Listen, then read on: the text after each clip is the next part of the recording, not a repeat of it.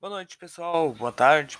Sejam bem-vindos a mais um podcast. Seguimos hoje com o segundo episódio dessa série que eu acabei dando o título de Teorias do Estado e de Justiça. Meu nome é Ricardo Reiter, sou mestre em Filosofia Política e você está no Doutrinando, o meu podcast.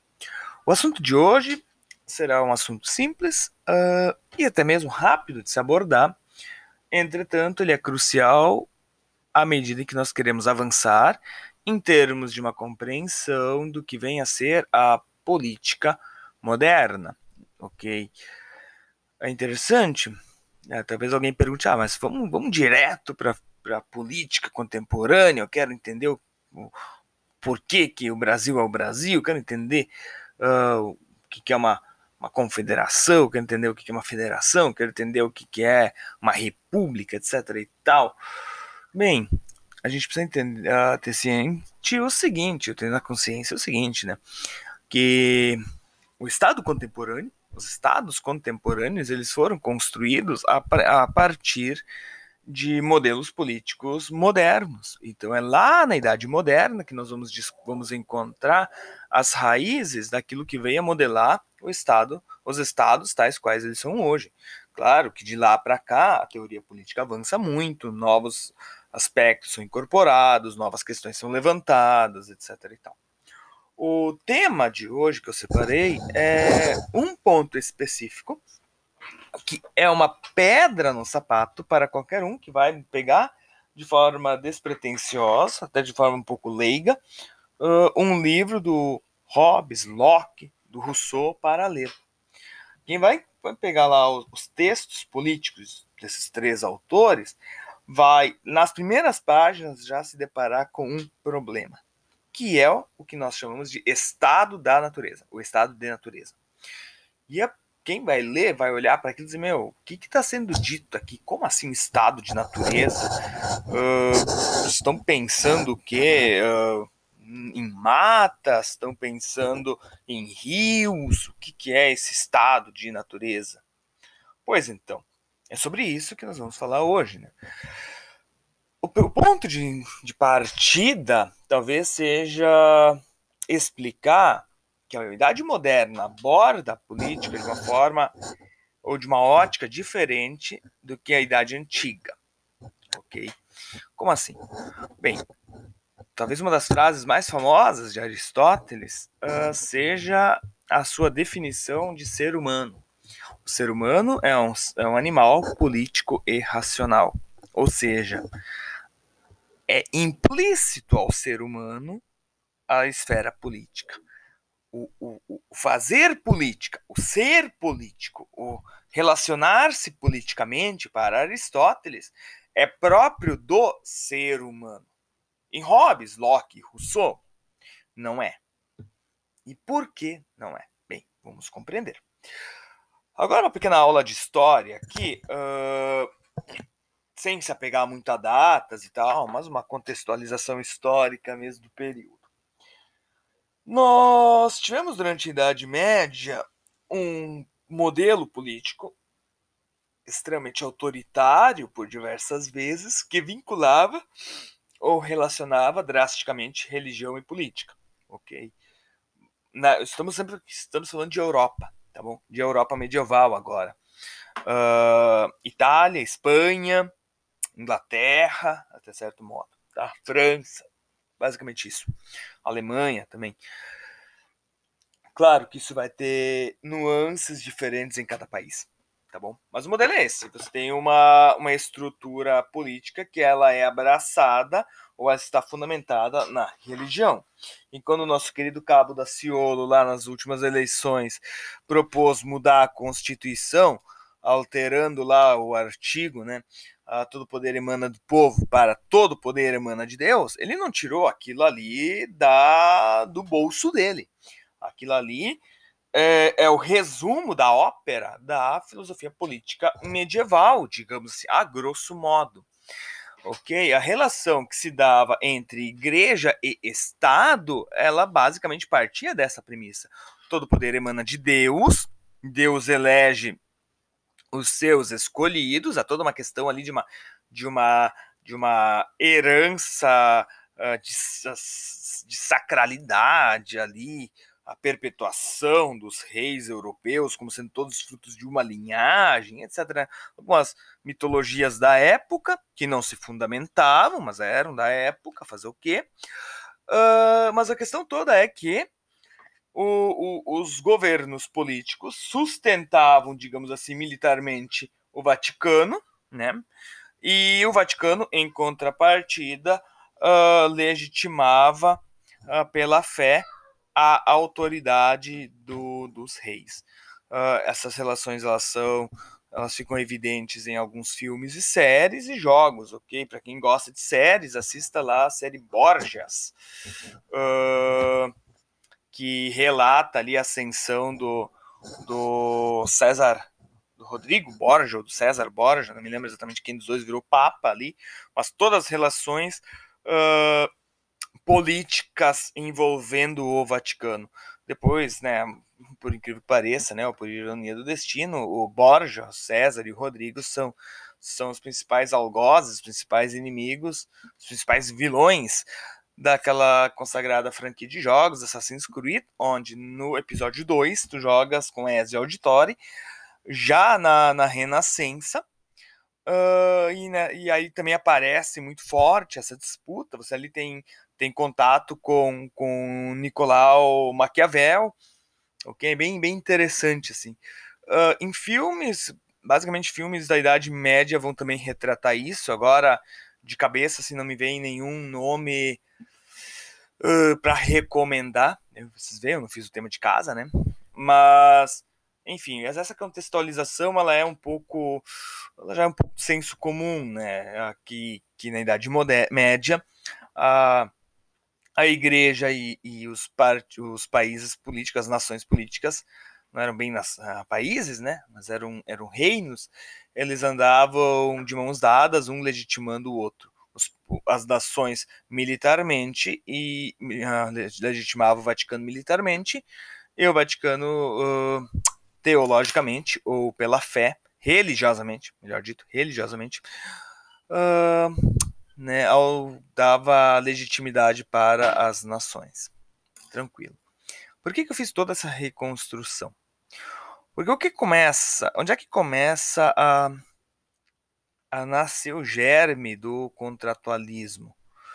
Bem, talvez a gente já tenha algumas discussões lá na patrística, na escolástica. Patrística acho que não, mas na escolástica pode ser que tenha. Não, não me vem agora assim necessariamente à mente mas eu sei que há, há bastante discussão política ali na, na, na escolástica. Mas a natureza própria do contrato social, ela começa a ser desenvolvida. Bem, veja só, eu falei contrato social e não expliquei o que é o contrato social. Tá, vamos lá. Hobbes, Locke e Rousseau, eles recebem o nome de contratualistas. Por quê? Porque eles vão estabelecer a sociedade política, a sociedade civil, o Estado, como sendo um contrato social. Como eles vão fazer isso? A gente vê daqui a pouco. Tá? É só para, né, eu larguei um, um, contrato social aqui e não expliquei. O contrato social é então o, a organização artificial do Estado. A gente vive em sociedade como se fosse um grande contrato. Voltaremos a isso daqui a pouco. Bem, quando é que tudo isso, essa discussão começa a ganhar corpo? Uh, a partir das, das, revoltas dos burgueses uh, contra a monarquia, ok? Uh, nos diferentes nas diferentes uh, localizações geográficas da Europa, né? A monarquia, a, a monarquia vai perdendo o seu poder e chega em, em momentos aonde o povo, talvez o momento mais uh, que seja mais ilus, uh, ilustrado na mente popular é o da Revolução Francesa, né? Onde é, é decapitado o último rei europeu do antigo regime. O que, que é o antigo regime?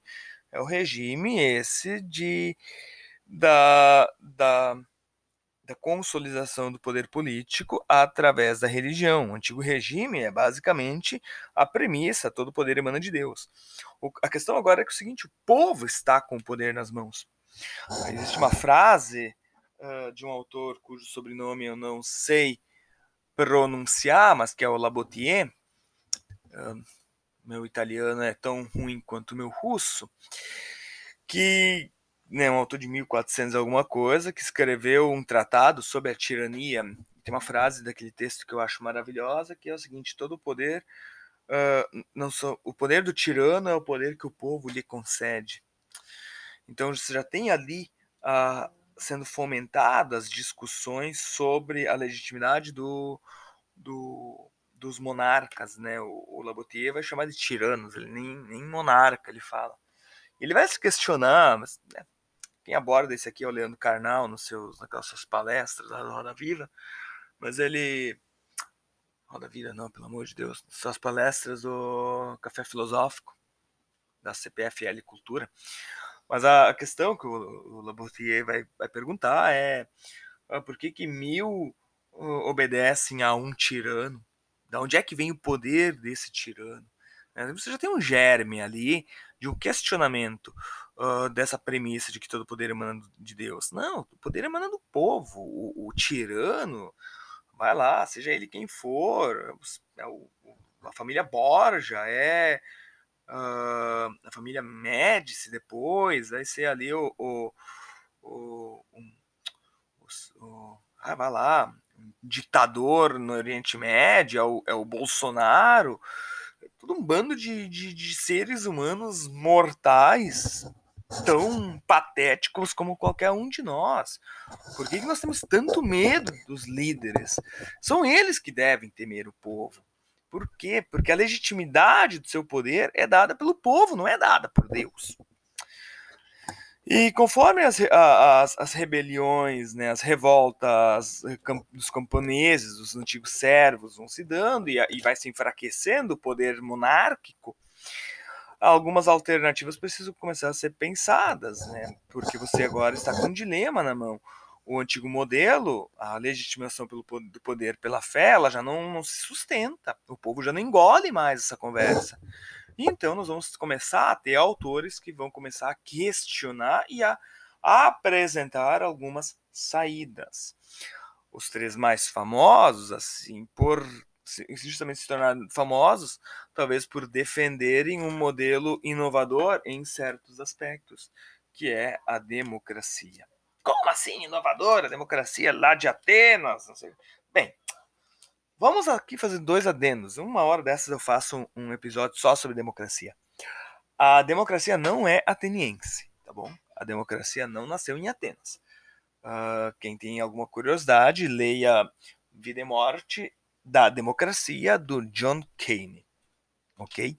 Ele é um estudo, é um texto longo, estamos falando de quase mil páginas, então sentem para ler. É uma leitura excepcional, muito boa, por sinal. Eu estou lendo, onde ele trabalha reconstruindo os caminhos históricos da democracia, pelo menos a parte inicial do livro. Então ali ele tem toda uma fundamentação muito boa, mostrando que a democracia não é ateniense. Ela já ela é de origens muito mais antigas. O, o segundo ponto, por que, que ela é algo novo? Porque por, durante muito tempo a democracia foi esquecida no, na Europa. Ok? Ela foi esquecida. Então, quando volta, quando, quando começa a fomentar novamente as discussões populares, que não são tão populares assim, né? Uh, a gente sabe, a gente tem, pode ter aquela ideia romântica, que nem o Habermas teve lá quando escreveu o seu a mudança estrutural da esfera pública, lá nos anos 70. Depois ele mesmo viu que estava equivocado. Né? Ah, a esfera pública burguesa, aqueles cafés, quem jogou Assassin's Creed uh, Syndicate, é preciso ver que eu gosto de Assassin's Creed, né? Vou ficar frequentemente com, comparando. Quem não conhece vai ficar bugando aí paciência. Mas quem jogou Assassin's Creed joga outros jogos da época, assim, vitoriana, vê ali as disputas políticas, os cafés, os bares, os bordéis, uh, tendo esse aspecto de palcos políticos. Mas esses são espaços frequentados por uma minoria. Ok, mulheres praticamente não frequentam aqueles espaços, né? A mulher tem que ficar em casa. É uma, a gente é uma sociedade machista aquela da época, né? Tanto que vai ter um texto da Lara Wollstonecraft, não, não é Lara, da Melry Wollstonecraft. Uh, estou olhando aqui na biblioteca se eu tenho ele em mãos. Eu não o tenho, mas é, é um texto muito bom. Eu vou Deixa eu pesquisar aqui rapidinho o nome. É, Wollstonecraft. É, o título do livro. O título do livro é. Uh, delícia, quando você precisa do livro e você. Uma reivindicação pelos direitos das mulheres. Se eu não me engano, é essa obra, 1792. Ela, ela escreveu outros textos também, tá bom? Mas é um texto que já vai justamente criticar os escritos políticos do seu período. É uma autora que vai bater de frente com aquilo que é taxado hoje, é, foi tido como a, o primeiro modelo uh, de. O primeiro modelo de o rascunho dos direitos humanos, que é a Declaração Universal dos Direitos do Homem. E ela vai se questionar, não, mas espera aí, ela vai questionar, não vai ser questionar, vai questionar a sociedade da época, né? Ela escreveu uma carta para, para um bispo, eu não sou bem lembrado perfeitamente do livro, mas você possui ali uma crítica, dizendo, não, espera aí, cadê, cadê a mulher? Como assim soar uh, direitos do, do homem? E as mulheres? Cadê os direitos das mulheres? E ela vai fazer essa reivindicação. Ou seja, é um período muito rico, mas ao mesmo tempo muito intenso, muito tenso e excludente. Ok?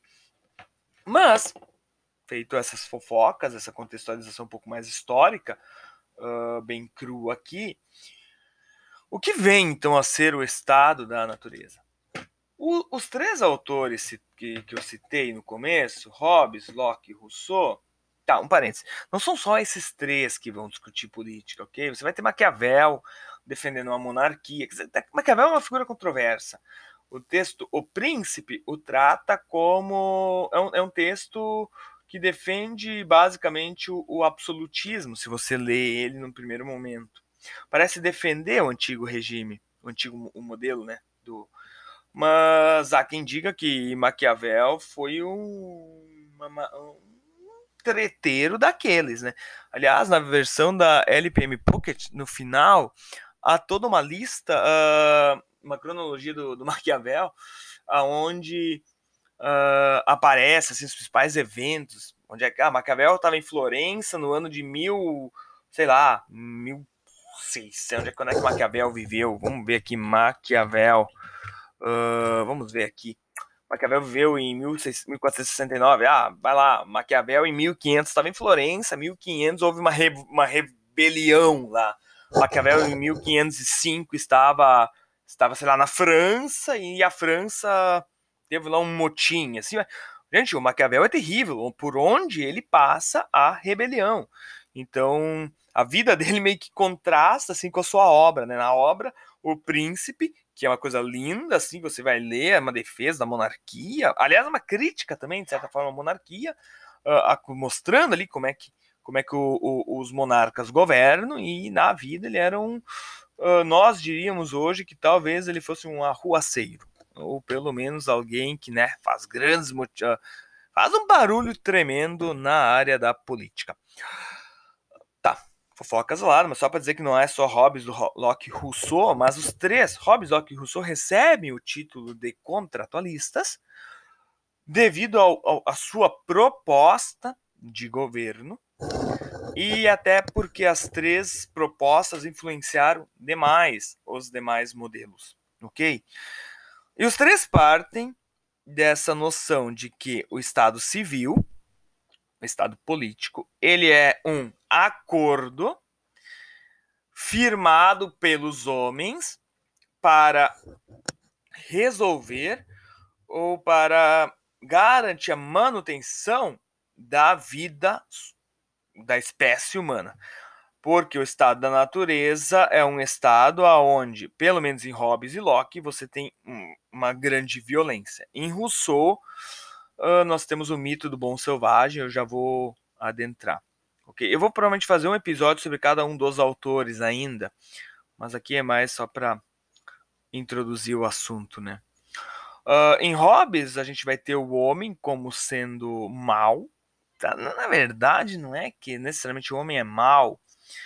O homem é desprovido de senso de justiça, eu diria aí, como não é desprovido de senso de justiça, não sabe distinguir as ações como sendo boas ou más. Dessa forma, o Hobbes vai dizer, o homem tem um, um, um grande medo quando está no estado de natureza. Tá? Ponto, ponto importante aqui. O estado de natureza é muito mais um, um, um artifício retórico do que um momento histórico, tá?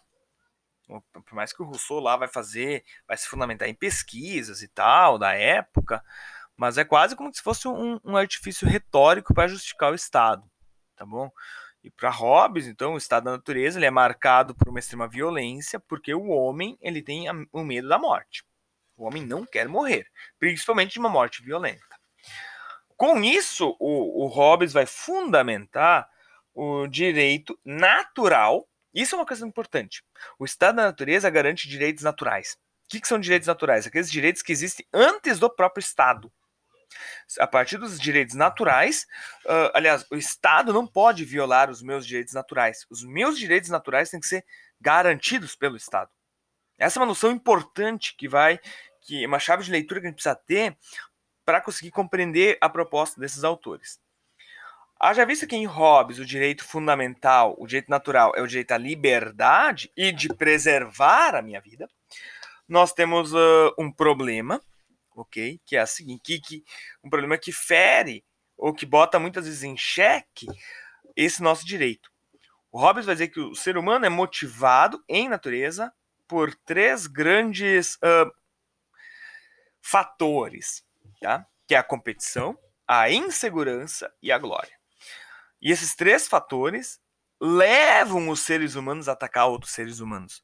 Eu vou atacar uma outra pessoa por, uh, pela competição, uh, visando o que eu vou ganhar com isso, o ganho. A pessoa lá tem uma tem, tem um cavalo, eu quero aquele cavalo, eu vou lá e vou competir com aquela pessoa, né? Posso atacá-la simplesmente. E quem ganha, quem sai vitorioso, fica com o prêmio eu tenho insegurança, eu tenho medo das outras pessoas, e vocês conhecem o chavão, a melhor, melhor defesa é o ataque, e parto pra porrada com todo mundo uh, pra garantir a minha segurança. Tenho que marcar o território, né? Bato em 20 pessoas mais fracas que eu, uh, pra meio que dizer assim, ó, sou, sou o cara, não mexe comigo. E por glória, né? Em busca da sua própria reputação. Existe alguém ali que é forte, você mas se eu bater naquele cara e eu ganhar, olha que coisa louca, eu vou ganhar as glórias, né? Então, para evitar, né, aí você entra no modelo ali que o estado de natureza acaba criando uma guerra de todos contra todos, porque a gente vive num estado de insegurança. Então, se estabelece, se constitui, se fundamenta que o estado civil. As características do estado civil do Hobbes a gente vai tratar em outro episódio. Em Locke, o estado, é, o estado é um pouco, o estado da natureza é um pouco mais brando. Ele também leva uma guerra desenfreada, tá? Uh, aliás, em Hobbes ainda é só, só importante atentar para o seguinte, né? Em Hobbes a gente vai ter uma defesa, é um spoiler aqui. Uh, o Estado Civil em Hobbes ele vai atentar para, ele vai, ele vai se justificar pelo seguinte: é melhor uma sociedade onde é que não haja liberdade, mas haja segurança. É, lembra que eu comentei isso, que esse conflito, liberdade, segurança vai perpassar tudo, né? Ah, em Hobbes fica nítido isso, fica bem nítido. Em Locke, nós vamos ter como direito, direito natural a liberdade, a preservação da vida e a propriedade, ok? E para Locke, é por termos um de, por não haver um controle sobre as nossas liberdades que nós caímos num estado de guerra. Mas a gente vai ver também um pouco mais profundo isso quando eu tratar especificamente de Locke. Em Rousseau, nós temos o mito do bom selvagem. Aquele mito que depois é difundido, até hoje, de certa forma, está presente no imaginário popular, aonde a gente olha para os selvagens, né, entre aspas, os índios não civilizados, e diz, não, ali, olha, são paz e amor, harmonia, né? Se tu chegar ali, eles vão sair correndo, que eles têm medo de tudo. Essa é a imagem que o Rousseau tem. Se em Hobbes o, o tem aquela frase: o homem é o lobo do homem. Em Rousseau, os homens são apenas cordeiros, uh, ovelhinhas ali, peludinhas branquinhas que fogem a qualquer barulho, né? Uh, e, e, esse mito do bom selvagem ele é problemático porque isso é totalmente errado. É totalmente errado. Mas enfim, uh, algumas características do, então, do, estado de natureza do, do Rousseau é um estado onde o ser humano está preocupado apenas com a sua sobrevivência, é um ser humano medroso, que não parte para a guerra com ninguém, que tem medo de morrer. Diante de qualquer perigo vai sair correndo. É um ser humano, né, covarde. Bem covarde. Ok? E tá, por que, que ele vai viver em sociedade? Porque ele começa a ver que viver em sociedade lhe dá mais segurança. Tá bom? Diferente de, de, de Hobbes, em Rousseau nós vamos ter depois, lá na construção do seu Estado, a primazia de que, uh, indiferente de qualquer coisa, a liberdade individual deve ser preservada. Então, Rousseau, ele de todos os autores, ele é o que vai propor um modelo democrático mais radical. Uma democracia que é, em todos os termos, uma democracia pura e direta inviável, de certo, de, em grande medida inviável. Mas, ou talvez seja o grande, o primeiro e grande modelo democrático efetivo, assim, ele supera em grau, gênero e número a democracia ateniense, porque é uma democracia de todos para todos. Então, pessoal, 26 minutos, eu estou olhando aqui no relógio, vamos parar por aqui. Semana que vem deve sair já um novo episódio, começando a tratar de um, dos, um desses autores. Eu ainda preciso apenas ver qual deles.